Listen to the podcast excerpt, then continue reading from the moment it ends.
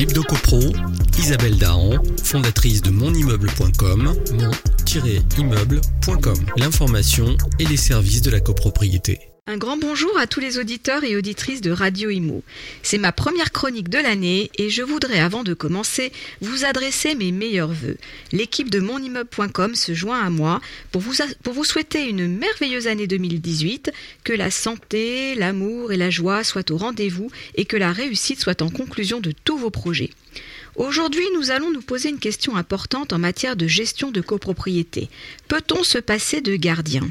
La tentation est forte de supprimer le poste du gardien pour réaliser des économies substantielles, mais est-ce une bonne idée?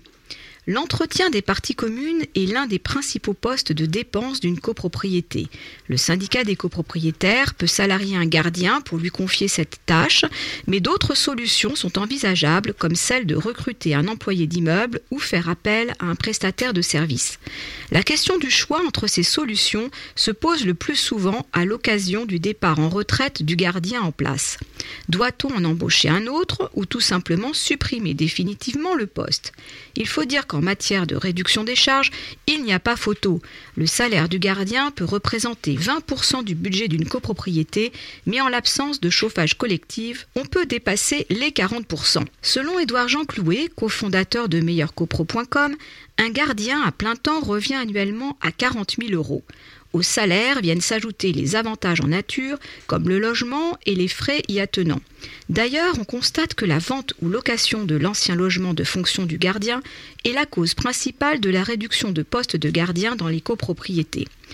Lorsque l'on fait appel à une société de nettoyage externe, les frais liés à ses salariés ou au nettoyage lui-même sont évidemment inclus dans le prix de la prestation. En revanche, ce n'est pas le cas lorsque la copropriété salarie un gardien logé ou un employé.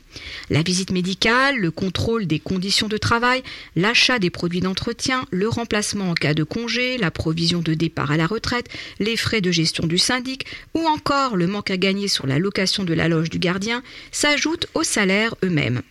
Au bout du compte, ces frais supplémentaires représentent 30% du coût total du gardien pour une résidence de 30 logements et 24% pour 100 logements. Pour un petit immeuble de 30 logements, l'employé est 55% moins cher que le gardien, tout frais compris. Ce fossé est beaucoup moins important dans un immeuble de 100 logements puisque l'employé est alors 9% moins cher que le gardien. En règle générale, les professionnels considèrent qu'un gardien d'immeuble est rentable à partir de 80 ou 100 logements.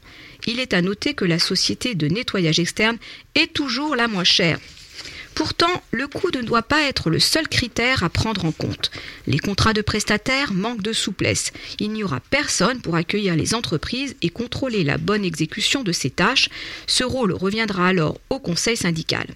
De même, sans gardien, les résidents ne peuvent plus bénéficier du service de réception et de distribution jusqu'à leur, appartement des courriers et colis non volumineux. Il n'y a plus de surveillance de l'immeuble exercée par le gardien. Cela peut devenir critique si l'on se situe dans un secteur où la délinquance est importante, car la présence du gardien limite le vandalisme et les vols.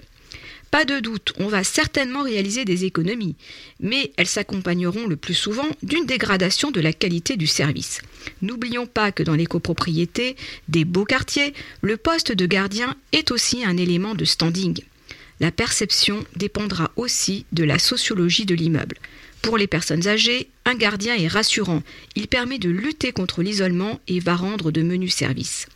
La copropriété doit donc réfléchir à ce qu'elle souhaite avant de faire un choix et ne pas se baser uniquement sur le prix, surtout quand la différence de coût est réduite comme dans le cas des immeubles de 100 lots. Selon Édouard Jean Clouet, le secret de la baisse des charges de copropriété est dans l'achat de services sur mesure. Il n'y a pas de place pour les offres standards. Il n'y a pas non plus une solution meilleure qu'une autre. Tout dépend de la spécificité de la copropriété, de ses attentes et exigences. On se retrouve la semaine prochaine pour notre rendez-vous Hebdo Copro. D'ici là, portez-vous bien et continuez de nous suivre sur monimmeuble.com. L'Hebdo Copro, Isabelle Dahan, fondatrice de monimmeuble.com, mon-immeuble.com. L'information et les services de la copropriété.